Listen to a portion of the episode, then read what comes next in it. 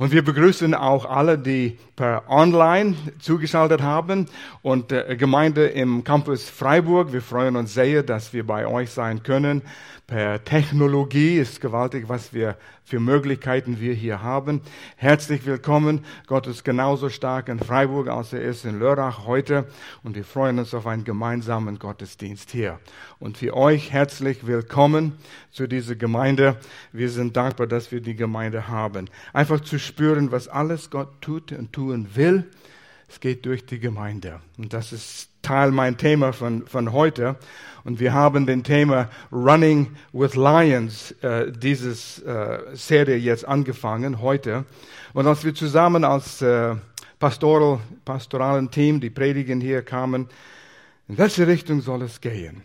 Und äh, Pastor Will hat uns da einen Leittext gegeben und zusammengefasst heißt es, der Distanz, den wir laufen und wo wir im Leben landen, hat weniger damit zu tun, wen wir kennen, als mit wem wir laufen, unterwegs sind.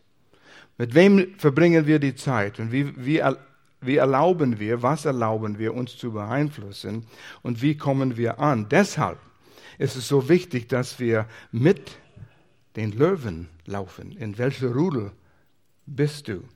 Und ähm, das Thema Running with the Lions hat mich interessiert. Warum sagen wir, warum kommt dieses Gespräch immer wieder äh, auf den Tisch? Running with the Lions. Was ist an Löwen, das besonders ist? Und wir wissen, das sind König die Tiere, König der Dschungel. Ähm, Musicals werden geschrieben über die Löwen. Und ich habe mich ein bisschen informiert über Dokumentarfilme und wenn du auf online gehst, da siehst du so viel Information, tolle Informationen. Und Gloria und ich, wir lieben Dokumentarfilme, auch über Natur und Tieren. Und man lernt schon vieles über Löwen, die einzigartig sind. Und eins ist interessant. Die Löwen sind die einzige aus der Katzenfamilie, die soziale Tiere sind. Sie sind die einzige Katzen, die in Familien leben. Wenn du eine Katze als Haustier hast, schau es an. Wo ist die Familie von deiner Katze? Unabhängig, Einzelgänger, du rufst die Katze, Katze guckt dich an. Ich werde mal überlegen, ob ich komme oder nicht. Wenn ich mich dafür entscheide, dann komme ich, sonst. So sind die Katzen. Aber nicht die Löwen. Die brauchen diese Familie. Und zu diesem Thema haben wir auch ein Buch, äh, es ist erhältlich im Büchershop. Äh, es, es, heißt ähm, Lebe den Moment. Und Carl Lenz ist der Pastor von Hillsong Gemeinde in New York. Und der hat schon ein erlebnisreiches Leben gehabt und kam nicht ganz zurecht mit Gemeindeleben als Jugendlicher, bis Gott ihm richtig gepackt hat und ihm gezeigt hat, was Gemeindeleben wirklich ist. Und Running with Lions hat mit Gemeindeleben zu tun. Äh, wir versuchen euch gute Bücher zu, äh, anzubieten, damit ihr auch weiter wachsen könnt. Und ich weiß, vor Jahr, viele Jahren hat jemand mir gesagt, wenn wir uns in fünf Jahren treffen, du wirst derselbe sein, außer für die Menschen, die du begegnet hast und die Bücher, die du gelesen hast. Die zwei Dinge werden dich am meisten äh, beeinflussen. Und so, lesen ist gut. Und du sagst, ja, was tue ich, wenn ich nicht gern lese? Fang an und tu es, bis es dir gefällt. Und dann hast du es gelöst. König der Tiere. Wer sind die? Und sollen wir so sein wie die Könige der Tiere? Wollen wir mutige Christen sein? Wollen wir kühne Christen sein? Oder wollen wir einfach gemütlich unseren Leben vorleben, weiterleben, so wie es ist und kommen zum Ende unseres Lebens und äh, wie wir das Lied gesungen haben, Jesus begleitet uns bis ans Lebenende. Und dann? Ich möchte ein Leben haben, wo zum Schluss kann ich sagen, Mann, ich habe viel erreicht, aber wir hätten noch mehr erreichen können. Aber das, was wir erreicht haben, war gewaltig, was Gott es uns getan hat. Und wir wollen ermutigt werden, Menschen anzuschauen, die vor uns gegangen sind, die mutige Männer Gottes sind. Wir denken an Daniels mächtige Männer und wir wollen Beispiele nehmen, von was wir lernen können von diesen Menschen. Und als ich mich damit beschäftigte, kam ich zu dem Punkt, wo ich merkte, all diese Menschen, die brauchten einander. Und es war wie die Löwen, die haben ein Rudel.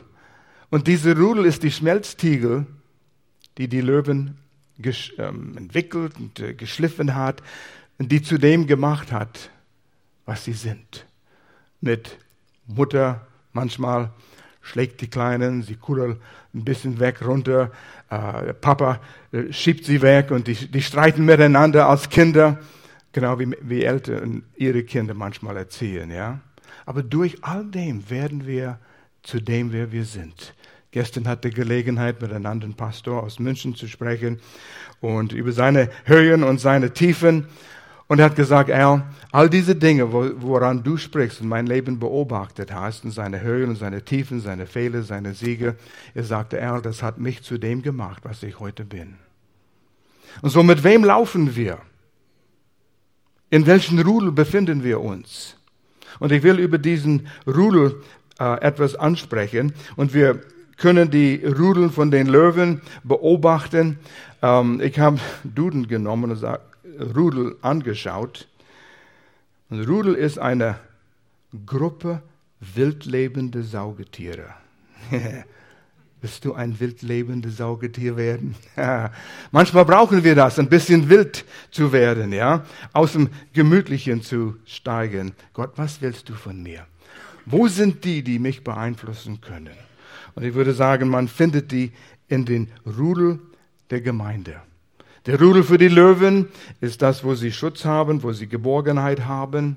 Man lernt von den Löwen ein Rudel, da war ein Dokumentarfilm von einem Rudel in Namibia, da haben sie über Jahre beobachtet. Ich glaube 19, 20 Löwen, zwei Herren und sechs Weibchen. Und die lebten zusammen, das geht irgendwie, ja, aber das ist nicht für unseren Vorbild, dass zwei Herren mit sechs Weibchen zusammenleben. Aber die Kinder von einer Mutter wurden von einer anderen Mutter manchmal aufgepasst und äh, Zuneigung bekommen. Sie waren immer füreinander da. Wir sind eine Einheit, wir sind eine Rudel. Sind nicht, das sind deine Löwen, wie sagt man, die, die kleinen Löwen, die Löwenchen. Das sind deine, das sind meine. Nein, wir sind ein Rudel und wir brauchen einander. Und ich dachte, das ist wie eine, eine Gemeinde ist. Und es ist wie ein Mikrokosmos einer Gemeinde. The Lion Pride, a microcosm of the church, so wie die Löwen in einem Rudel sind, ähnlich wie die Gemeinde. Und ein paar von diesen Eigenschaften möchte ich noch anschauen hier. Und Gott hat uns wenn wir die Gemeinde betrachten, oh, wir müssen mehr darüber lernen, mehr darüber predigen. Manchmal denke ich in unserer Gesellschaft heute, zu welcher Ebene ist die Gemeinde gesunken? Wir sind manchmal so wie Einzelgänger in, in Gemeindeleben. Ich komme, wenn ich will. Es ist ein Vereinsleben für manche Leute. Es ist ein Teil. Denke mal an einen Pie-Chart, so einen runden Verteiler, ja, und da sind diese Scheiben von den Kuchen.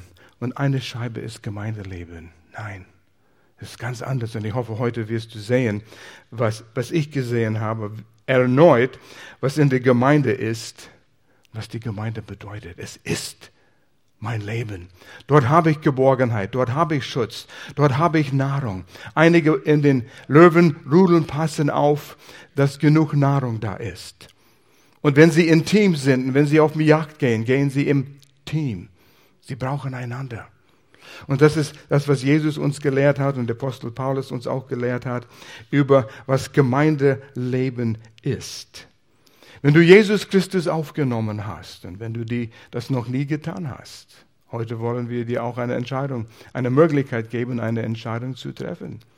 Was bedeutet es im Rudel Gottes, wenn man das so ausdrücken kann? Das ist mehr wie ein Rudel. Aber in Gemeindeleben. Du schließt dich an Jesus an. Du denkst, du bist an Gott angeschlossen. Du bist, du bist. Aber mehr wie das. Wenn wir alle auf lebendige Art und Weise an Jesus geschlossen sind, sind wir auch alle aneinander angeschlossen.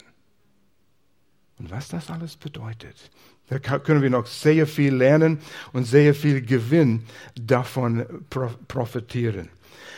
Immer wieder stelle ich die Frage, und wenn ich Grow unterrichte, ich stelle die Frage, warum kam Jesus auf die Erde? Und dann warte ich, was kommt. Und da kommen einige Standard gute Antworten. Jesus kam, um auf dem Kreuz für uns zu sterben. Ja, richtig. Und? Ja, Jesus kam, uns für zu sterben, unsere Sünden zu vergeben, damit wir eine Beziehung mit Gott haben können. Richtig, richtig. Damit wir ein besseres Leben auf Erden haben können, frei von der Sünde. Von der Strafe wenigstens noch. Später kommt noch mehr, frei von der Gegenwart der Sünde, aber noch nicht das. Und ich versuche ein bisschen rauszukitzeln, warum all das? Und da haben wir Jesu Leben in den Evangelien, Matthäus, Markus, Lukas und Johannes, was er getan hat, warum er gekommen ist. Er ist gestorben, wieder auferstanden. Ende dieser vier Bücher, Matthäus, Markus, Lukas, Johannes. Und dann Apostelgeschichte. Und am Anfang Apostelgeschichte.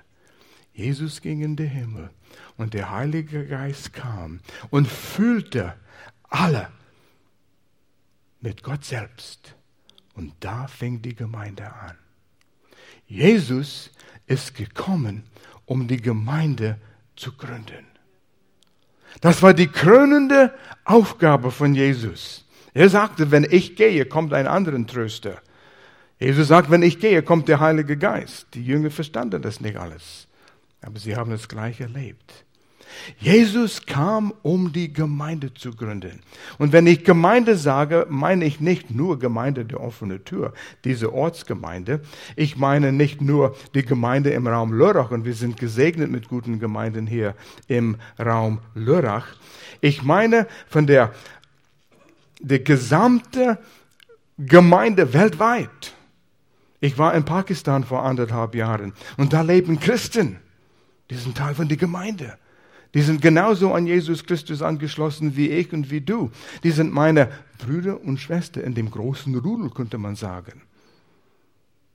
Aber die Ortsgemeinde, also ich gehe nach Indien jetzt in, mit einem Team von, von euch hier im äh, November, da werden wir andere Christen begegnen. Die in Indien haben Probleme mit vielleicht einige in Pakistan oder allgemein. Die, die Länder sind zerstritten, aber die Christen sind aneinander verbunden. Und das verbindet uns.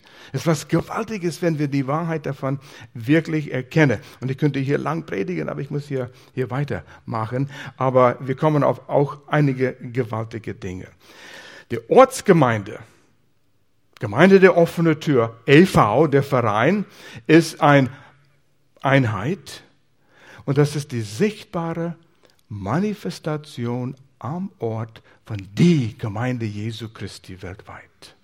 So, wir brauchen diese Ortsgemeinde. Und es wird manchmal zur Gewohnheit und wir vergessen, was wir alles in dieses haben. Und ich, ich habe Zeit in letzter Zeit in Epheserbuch verbracht. Und der Epheserbrief, Epheserbuch, Epheserbrief begeistert mich immer neu, immer neu, wenn ich da drin verbleibe. Und ich würde euch ermutigen, nicht nur durchzulesen, tu das auch. Setz dich hin und lies durch Epheserbrief. 20 Minuten hast du es geschafft. Und dann nimm Zeit, ein Kapitel zum Beispiel, ersten Kapitel, und lies nachsinnend dadurch. Schau die Wörter an. Schmeck den einzelnen der Wörter. Schau die Worte, die es beschreiben, die Adjektive und die Adverbe. Schau den Verben an, die uns sagen, was zu tun ist. Und überlege das, nachsinne darüber. Was ist meine Verantwortung? Was kommt auf mich zu? Welche Vorteile habe ich? Und weißt du, in den ersten drei Kapiteln von Epheserbrief, da gibt es kein einziger Verb im Befehlsform. Nirgends heißt es, tu dies, tu das, tu das nicht, sondern es sind nur Geschenke beschrieben. Willst du begeistert werden? Schau mal im Geschenktaschen da rein. Oh. Und überleg mal alles, was Gott für uns getan hat. Du wirst begeistert. Das sind wieder nur Kapitel 1 und wir wollen ein bisschen Zeit in Kapitel 1 verweilen und über das Reichtum in der Gemeinde, die uns gehört. Ich weiß nicht, ob Reichtum so gut ist wie Riches oder Wealth. Für mich als Nordamerikaner, diese Worte haben tiefe Bedeutung. Aber das Reichtum, was uns gehört in Jesus Christus, in der Gemeinde. Epheserbrief geht um die Gemeinde. Epheserbrief geht der Rudel, mit dem du läufst. Oder ich hoffe, du läufst mit diesem Rudel und bist nicht nur ein, ein Spectator, ein Zuschauer. Kapitel 1 ist eigentlich drei interessante Teile eingeteilt. Gott der, was Gott der Vater für uns getan hat, was Jesus der Sohn getan hat und was der Heilige Geist für uns getan hat. Und fangen wir an mit das Reichtum, was wir im, äh, durch den Vater bekommen haben. In Kapitel 3 spricht es davon, wir loben Gott den Vater, Gott unseren Vater von Jesus Christus, unseren Herrn, der uns durch Christus mit den geistlichen Segen, eigentlich das heißt mit allem geistlichen Segen, der durch Christus mit allem geistlichen Segen in den himmlischen Welt reich beschenkt hat. Denkt darüber nach. Nicht nur beschenkt hat, reich beschenkt hat. Und schaut, die, äh, die, wenn ihr die Urtext ein bisschen verstehen könnt oder die Werkzeuge benutzen könnt, ihr werdet begeistert. Reich beschenkt. Nicht nur ein geiziger Gott, ah, ein paar Geschenke verteilen. Ah, nee, das, das behalte ich noch. Nein, noch ein bisschen mehr, noch ein bisschen mehr. Sarah, du hast was gesagt von Chris und Clarissa, wie Chris sein Kind auf dem Arm gehabt hatten, die Emily, das Neugeborene. man spürt diese Vaterliebe. Es ist da, ich liebe mein Kind. Und zu Weihnachten, ich weiß, wie das auch ist, wenn Gloria und ich, wo unsere, besonders wo unsere Kinder kleine waren, wir wollen unsere Kinder reich beschenken, so, solange es ihnen gut, für sie gut ist und es uns gut geht. Wir denken, ah, das schenken wir sie auch noch. Ja, ja, sollen wir? Wir brauchen es nicht. die brauchen gar nichts davon. Aber sollen wir ihnen das auch schenken? Ja, ja, weil es uns Freude macht. Und so ist Gott. Wenn wir dieses Bild von Gott bekommen, vielleicht hast du nicht ein gutes Bild von deinem irdischen Vater. Aber wenn du erkennst, was Gott für dich getan hat, und du siehst den Vater so, wie er wirklich ist. Ein neues Bild von Gott, der Vater. Wir müssen vielleicht etwas vergessen von unserem irdischen Vater. Er will bei dir sein, er will dich reich beschenken. Gloria und ich, wir sind Kanadier. Wir haben Familie in Kanada, in der, West, in der Westküste, British Columbia, Vancouver. Es ist Jahre, seit wir da gewesen sind. Und vor kurzem haben wir mit jemand gesprochen und sagten, ja, wir müssen wieder zurück nach Vancouver unsere Familie dort und Freunde dort sehen. Aber wo gehen wir hin, wenn wir Zeit haben? Nach USA. Ich bin kein Amerikaner. Aber wir haben zwei Kinder mit ihren Familien, die in den USA wohnen. In Fort Worth, Dallas und in Florida. Da wollen wir hin. Wir wollen mit unseren Kindern sein, mit unseren Enkelkindern sein. Es zieht uns. Und genauso noch mehr. Wir sind, Gott ist an uns gezogen, weil wir seine Kinder sind. Und er will uns reich beschenken. Und da hat er hier, ähm, hat uns bestimmt, frei von Sünde zu sein. Epheser 1, Vers 4. Schon vor, Ersch vor Erschaffung der Welt, da war Gott schon am Überlegen. Bevor er die Welt geschaffen hat, hat er an dich gedacht. Vor der Erschaffung der Welt hat Gott uns aus Liebe. Die Welt wurde durch Liebe geschaffen. Aber aus Liebe damals, bevor er die Welt geschaffen hat, hat er an dich gedacht und hat uns bestimmt für etwas. Aus Liebe dazu bestimmt, vor ihm heilig zu sein und befreit von Schuld. Er wollte eine Beziehung, eine Möglichkeit schaffen, dass wir frei von Schuld in seiner Gegenwart reich beschenkt leben können. Das ist Gottes Wunsch für dir jetzt, reich beschenkt. Das müssen wir lernen, was das alles bedeutet. Und als ich darüber nachdachte, habe ich überlegt, ja, ich nehme hier Zeit und ich werde begeistert darüber. Hoffentlich kann ich das herüberbringen. Ich kann es nicht so herüberbringen, wie ich, nachdem ich stundenlang damit, ge nicht gerungen, aber ich mich damit beschäftigt habe. Ich kann es nur empfehlen, Tu etwas auch, was ich getan habe. Beschäftige dich damit. Lies es in ein paar verschiedene Übersetzungen und lass dieses Reichtum an der Oberfläche kommen. Und da kommt es. Es nimmt Zeit. Ich habe vor ein paar Tagen ein Pizza im kleinen Ofen gemacht. Man steckt einen gefrorenen Pizza, das ist hart, das ist kalt, im Ofen. Man schaut durchs Fenster. Das war eine, ein Flammkuchen und das geht in zehn Minuten. So musst du es beobachten. Aber einmal siehst du, wie das anfängt ein bisschen zu bewegen und der, der Käse wird warm und das Fett siehst du, dass es kommt an die Oberfläche. Und du, du kannst es schon schmecken. Und dann, dann bewegt das ganze Pizza sich ein bisschen. Ja, jetzt kommt es, jetzt kommt es. Und weißt du, was wir tun? Noch ein bisschen mehr Käse drauf und dann wieder rein. Wir lieben dieses, ja. Und dann wird es leicht braun und du siehst, wie das Ding ent sich entwickelt. Das geschieht nicht in zwei Sekunden, geschieht nicht in zwei Minuten. Du brauchst zehn Minuten. Nach acht Minuten fängt es an. Aber die letzten zwei Minuten sind wichtig. Und so ist es ein bisschen mit Gottes Wort. Wie diese viel wertvoller als ein Pizza. Aber das kommt an die Oberfläche. Okay, noch was er getan, für uns getan hat. Er hat uns adoptiert. Weißt, wir sind von ihm cut wir sind abgeschnitten worden durch die Sünde, die kam mit, durch den ersten Menschen. Er hat uns quasi verloren als seine Kinder. Wir waren fern, total verloren. Wir würden die Ewigkeit von ihm entfernt, in der Zeit der Tod in der Hölle verbringen, hätte er nicht etwas getan. Und die ganze Geschichte, wir können, nicht alles erzählen, aber ein bisschen werde ich hier. Aber eins hat er getan, uns adoptiert. Weil Jesus für uns gestorben ist, uns zurück zu ihm geholt. Wir haben zwei Enkelkinder in Florida, die sind adoptiert worden. Die haben zum Teil mehr Rechte als Kinder, die normal in einer Familie geboren sind. Mehr Vorteile. Und die Regierung steht dahinter und unterstützt es. Und das Gesetz unterstützt sie. Epheser 1, Vers 5. Du bist gewollt. Vielleicht auf Erden hast du nicht das Gefühl gehabt, dass du gewollt warst. Von Anfang an, von Anfang an, war er sein unveränderlicher Plan, unveränderlicher Plan. Nichts kann es ändern. Er hat an dich gedacht. Uns er, Peter, Hans, Maria, wie du heißt, durch Jesus Christus als seine Kinder aufzunehmen. Und das Wort ist Adoption. Adop, Adoption. Adoption. Das ist das Wort. Und was das bedeutet. Als seine Kinder aufnehmen. Und an diesem Beschluss hat er viel Freude. Vor der Welt begangen. Ich, ich weißt du, das musst du tun. Werde ein Flieger auf dem Schulter von Jesus. Die Fliege fliegen nicht rum in den Himmel. Aber wenn du könntest, ein Flieger an der Wand und beobachte, vor der Welt anfängt, Gott der Vater, der Sohn, der Heilige Geist. Gott sagt, weißt was? Wir werden die Menschen schaffen.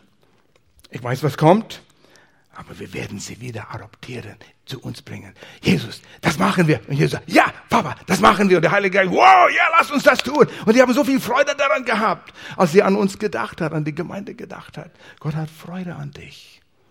Du hast ihm eine Freude gemacht, ohne dass du das wusstest. Und er hat Freude an diese Entschlüsse, unveränderliche. Und ich weiß den Tag, wo die zwei in unsere Familie reingekommen sind, die äh, Dwayne und Jessica, wo sie adoptiert worden sind, Nathan und Lisa, die Eltern waren so glücklich. Das war ein Kampf, das war ein harten Weg, das alles durchzukämpfen und die Behörden und so weiter und so weiter. Und zum Schluss kam es, die sind unsere Kinder. Und wir haben ein, ein Zeremonie gehabt in der Gemeinde damals in St. Louis und wir haben einen Blutbund abgeschlossen. Die sind Teil von unserer Familie. Die gehören uns und nichts kann das enden. Oh, noch ein, ein Geschenk haben wir bekommen hier vom Vater. Uns mit seiner Gnade verschwenderisch beschenkt. Ich habe mit Matthias, nee, Dingsbums, vergess es. Ich habe mit dich gesprochen. Und äh, er war in Ulm auf der Bibelschule, hat den letzten Kurs, was er brauchte, noch für die Bibelschule genommen. Er hat es verpasst am Anfang der Bibelschule hier in der Gemeinde über Gnade. Und das muss am Anfang sein, hat er bestätigt. Und ich weiß, wie wichtig das ist. Ich weiß, wo ich über Gnade gelehrt habe hier vor ein paar Jahren, hat mein Leben verändert umgekrempelt. Und er sagte mir auch, das hätte ich am Anfang der Bibelschule haben sollen, weil es dein ganzes Leben beeinflusst und alles, was du in der Bibel lernst. Und Gott hat uns gegeben, was er uns gegeben hat, weil, nicht weil wir es verdient haben, sondern weil er gnädig ist. Wir haben es nicht verdient, wir haben was anderes verdient. Und das heißt, Barmherzigkeit gibt uns nicht das, was wir verdient haben, Strafe für die Sünde.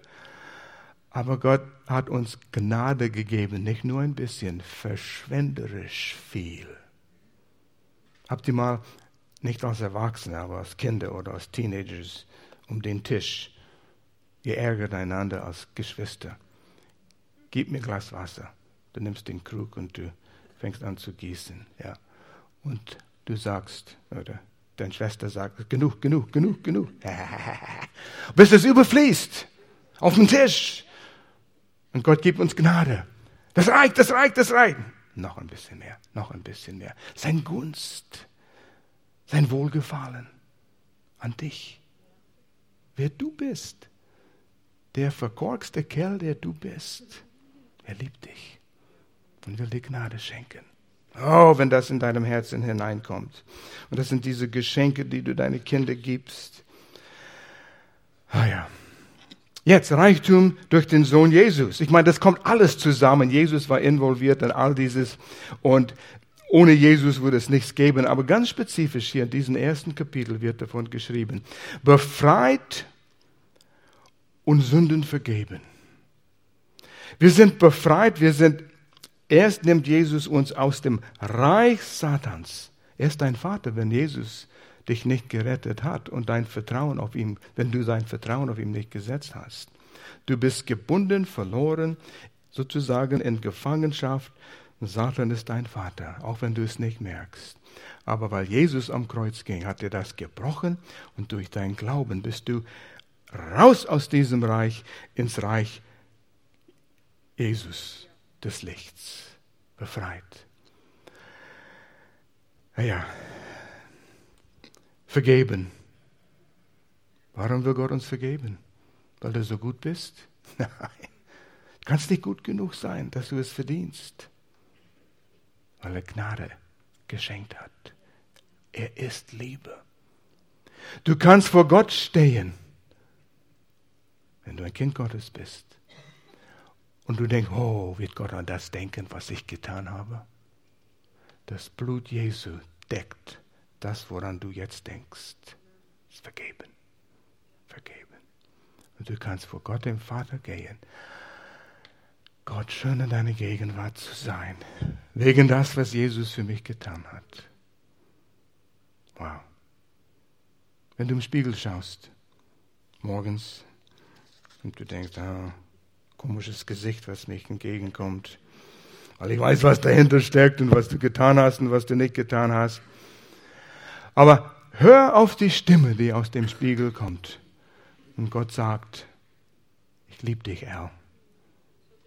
Heute Morgen hat er es mir gesagt und zu dir gesagt, ich liebe dich. Auf dem Weg hierher, im Auto, lieb dich, Al. Und ich habe überlegt, ich muss predigen hier. Werde ich das sagen können, was ich sagen will? Ich hoffe, Gott hilft mir, das so herüberzubringen. Manchmal fühlt sich inadequate, nicht ausreichend, das zu bringen, was diese kostbare Dinge. Gott sagt, ich bin bei dir. Du bist mein Mann für diese Stunde. Ich liebe dich. Ich gebe dir das, was du brauchst. Dankeschön. Ja, aber Gott, bist du nicht böse mit mir? Ich habe das nicht getan gestern, was ich hätte tun sollen, oder ich habe was gedacht, gesagt, was nicht korrekt war. Unter das Blut Jesu. Ist vergeben, Al. Ist vergeben. Ja, aber, kein Aber. Komm, gib dir einen Umarmen, Al. Ah, es tut gut. Es tut gut. Und das ist kein Vereinsleben. Das ist Leben in Reichtum. Mit diesen Rudeln will ich mehr verbringen hier, befreit von der Sünde und vergeben von meinen Sünden. Und dann, oh, ich muss das lesen hier, seine Gnade ist so groß, dass er unsere Freiheit Frei von den Gedanken von der Sünde von der Vergangenheit. Frei von Altlasten, was wir mitgeschleppt haben. Frei. Unsere Freiheit mit dem Blut seines Sohnes erkauft hat, so dass uns unsere Sünden vergeben sind. Halleluja. Noch ein Geschenk, Gnade, Reichtum, Weisheit und Einsicht bekommen. Das hast du, auch wenn du es nicht weißt. Gott hat uns Weisheit und Einsicht bekommen, um sein Plan. das sind Verse 8 und 9 hier. Wir können Zeit nehmen, alles durchzulesen, aber glaub mir, steht in deiner Bibel. Weisheit und Einsicht, dass wir seinen Plan für unseren Leben heute erkennen können und dass wir seinen Plan erkennen für die Zukunft. Manche machen sich Angst über was geschieht in unserer Welt. Er wird dir zeigen, steht in seinem Wort. Wir haben Hoffnung. Er kümmert sich um uns. Und dann zeigt er auch noch, oh, und er kommt am Schluss noch zu, zu dieses hier, und zeigt uns, was unsere Hoffnung ist, unsere zuversichtliche Erwartung in die Ewigkeit ist. Es gibt die Zeit, wo es keine Zeit mehr gibt. Wir sind gebunden an Zeit. Alles hat einen Anfang und ein Ende. Gott sei Dank, der Predigt fängt an, aber es hat auch ein Ende. Aber dann wird kein Anfang, kein Ende mehr sein. Wie wird das sein? Ewigkeit. Und Gott will, dass wir das auch wissen. Und dann sagt er in, in Vers 10, kannst du schnell lesen, wenn du mitlesen willst, in der Endzeit, alles, alles auf die Erde, unter die Erde, über die Erde, alles kommt zusammen in Jesus Christus, wird vollendet in Jesus Christus, unter der Herrschaft Jesus Christus. Alles, alles, alles. Und, und dann noch etwas dazu. Wenn, wenn jemand stirbt, meistens hat mit einer Erbschaft zu tun, im letzten Testament. Und wir haben Gottes Testament hier. Und Jesus ist gestorben. Weißt du, was dir gehört? Es kommt noch etwas Gewaltiges auf uns zu. Du bist Sohn Gottes. Als Kind Gottes, was für eine Erbschaft gehört dir? Wow. Wenn du einen reichen Vater hast und er stirbt, dann denkst du, oh, dann kriege ich das irdische Reichtum, das vergehen wird. Ja, ja, ja, diese geistlichen Dinge, ja, ich kann sie nicht fassen und so weiter. Ich hätte lieber ein paar Millionen Euro auf dem Bankkonto hier jetzt, ja. Wenn unser Sinn endlich erneuert wird und wir begreifen, ja, das ist gut hier auf Erden zu haben, man kann viel Gutes damit tun. Aber was Gott uns verspricht an Reichtum, wir begreifen es noch nicht. Aber wir bekommen eine Erbschaft wo alles unter seiner Herrschaft ist. Und er teilt eine Erbe aus. Und dann noch das dritte. Reichtum durch den Heiligen Geist. Er hat uns versiegelt. Wo du dein Vertrauen auf Jesus setzt, ist der Heilige Geist in deinem inneren Mensch, deine Seele, dein Herz, was immer du es nennen willst, hineingekommen. Das ist nicht physisch. Du spürst es nicht, wenn du Jesus aufnimmst. Und vielleicht du hast deinen Glauben zu Ausdruck gebracht durch ein Gebet. Und Gottes Geist kam rein. Im Augenblick, wo du geglaubt hast, hast du es nicht gespürt wie ein Gewicht. Nein, er ist da. Durch den Glauben an das, was Gott uns versprochen hat, wenn du glaubst, er hat uns die Wahrheit gesagt in diesem Testament, wenn du glaubst, es geschieht, muss glauben. Nicht nur verstehen, da fängt es an. Es geht im Herzen und du glaubst. Und all das gehört dir. Anders zu denken, hier müssen wir immer unterschreiben. Zehnfach manchmal Stempel zum Notar gehen, bis es gültig ist. Gott sagt, es ist gültig, wenn du glaubst. Und wenn du glaubst, dann weißt du, der Geist Gottes ist in dir gekommen aus Stempel. Als wir nach Deutschland kamen in 72, habe ich Stempel kennengelernt. Zwölffach hatte ich ein Formular ausgefüllt. Und ich muss festdrücken, bis es durchging. Und das wurde alle gestempelt, alle gestempelt. Ich dachte, die Arbeitslosigkeitsprobleme in Deutschland ist gelöst. Nur ein Hochhaus bauen mit verschiedenen Schichten und jede Etage hat einen Stempel und dann wird gestempelt und nächste Etage und gestempelt und dann die nächste Etage. Naja, ist ein Witz. Aber das macht, das gibt es Gültigkeit. Und Gottes Stempel in deinem Leben ist sein Geist. Und wenn du, dein, wenn du seinen Geist hast, er kann es nicht von dir wegnehmen. Ja, aber steht im Alten Testament, David sagt, bitte nimm deinen Geist nicht von mir weg. Alten Bund. Ein Unterschied. Neuen Bund. Jesus, der Vermittler, einen besseren Bund.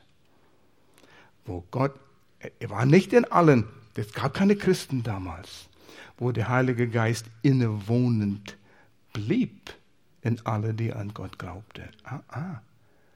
Jetzt im Neuen Testament kommt der Geist rein und wohnt in uns. Wir müssen nicht zum Tempel gehen, Gott zu begegnen.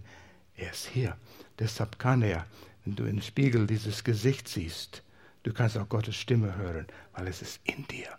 Und sein Geist zeugt in deinem Geist. Und das ist wie ein Siegel, ein Stempel. Und Gott kann es nicht von dir rausreißen, sonst musste er sich selbst vernichten. Du kommst an. Er will, dass du überzeugt bist, du gehörst Gott. Du bist sein Eigentum, seine Erbe. Und all diese Geschenke gehören dir. Nimm sie an. Lebende Realität ist, dass diese Dinge dir gehören. Oh, ich wünschte, wir könnten hier lang über diese Dinge noch sp äh, sprechen, aber es gibt noch etwas, es gibt noch etwas, was ich dir sagen will. Du bist versiegelt in diesem Rudel. Mit wem läufst du? Kommst du im Gottesdienst sonntags und schaust die Menschen an und du merkst, wer dort sitzt. Ja, ich sitze lieber auf dieser Seite hier. Der ist mir nicht so sympathisch. Darf nicht geschehen. Das ist dein Bruder, Schwester im Herrn. Wir gehören zum selben Rudel, mit selben Haupt. Jesus ist das ultimative Geschenk. So wie es hier beschrieben ist, und Leute, Sicherheitsgurt anschnallen, sind die letzten paar Verse, diesen Kapitel, die hauen mich um von Vers 15 bis 23. Und Paulus betet. Er macht es zweimal in diesem Buch. Ende Kapitel 1, wo er eine Lehre gegeben hat. Und Paulus ist so begeistert und er ist im Gefängnis, wo er das schreibt, in Rom. Schreckliche Zustände im Gefängnis dort. Und du spürst, wie er begeistert wird in diesem Schlammloch im Gefängnis, weil er an diese Dinge denkt. Und wenn du erlaubst, dass diese Gedanken durch deine Gedanken gehen, es hebt dich aus dem Schlamm des Lebens und dann ist es dir egal, ob du bis in den Knöcheln, in Schlamm und in Dreck stehst wegen der Welt, der um dich ist. Du weißt, wer du bist in Jesus Christus und was auf dich zukommt. Und das begeistert dich. Das hat mich begeistert.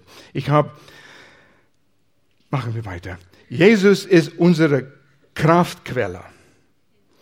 Er, der Vater gibt uns Weisheit, um zu begreifen, dass wir begreifen können, wer Gott ist und was uns gehört und was auf uns zukommt. Und Jesus ist unsere Kraftquelle für das Leben. Und er betet für uns. Und wenn er für uns betet hier in diesem Abschnitt, dann ist es so, Teil von Gottes Wille. Epheser 1, und diese Verse will ich lesen.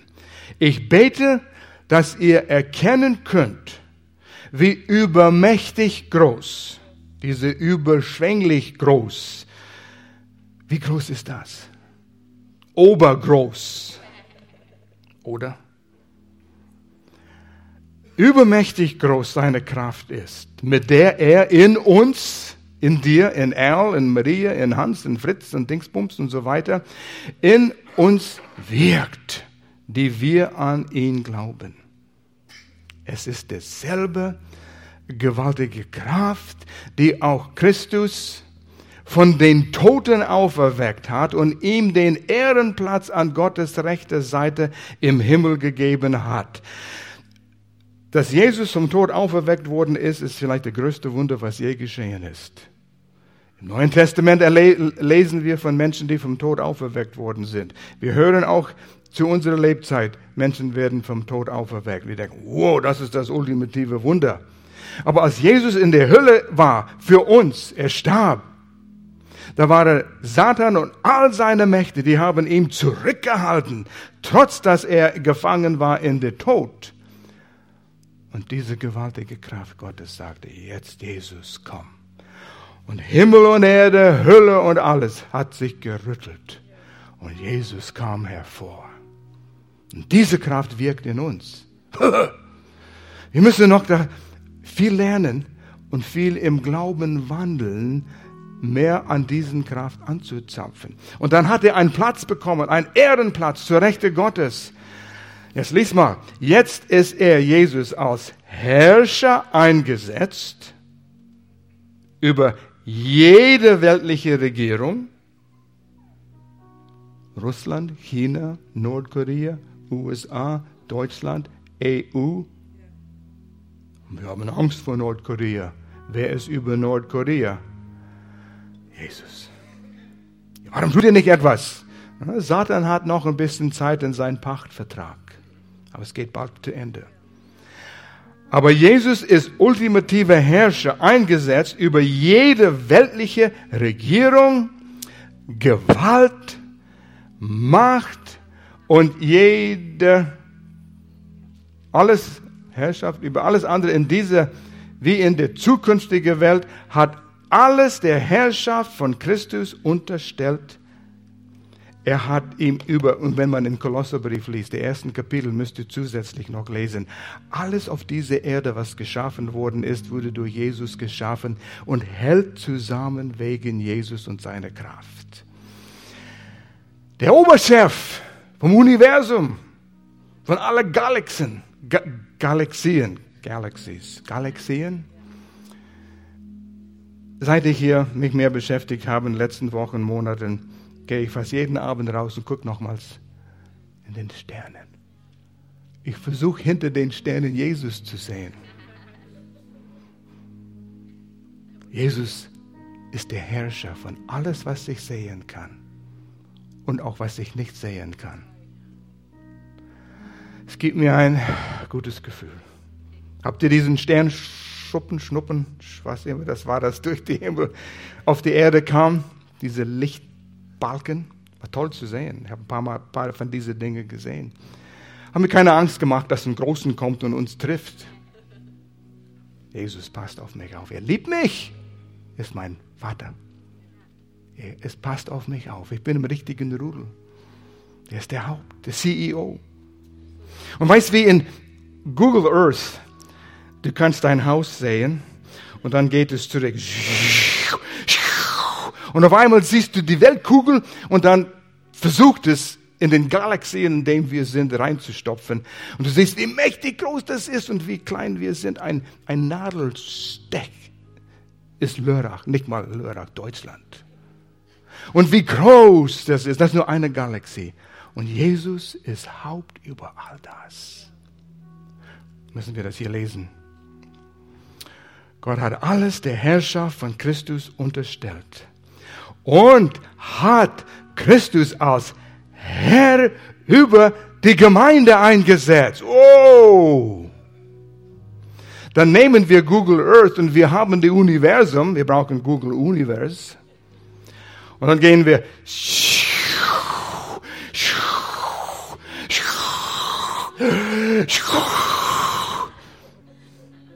Lörrach.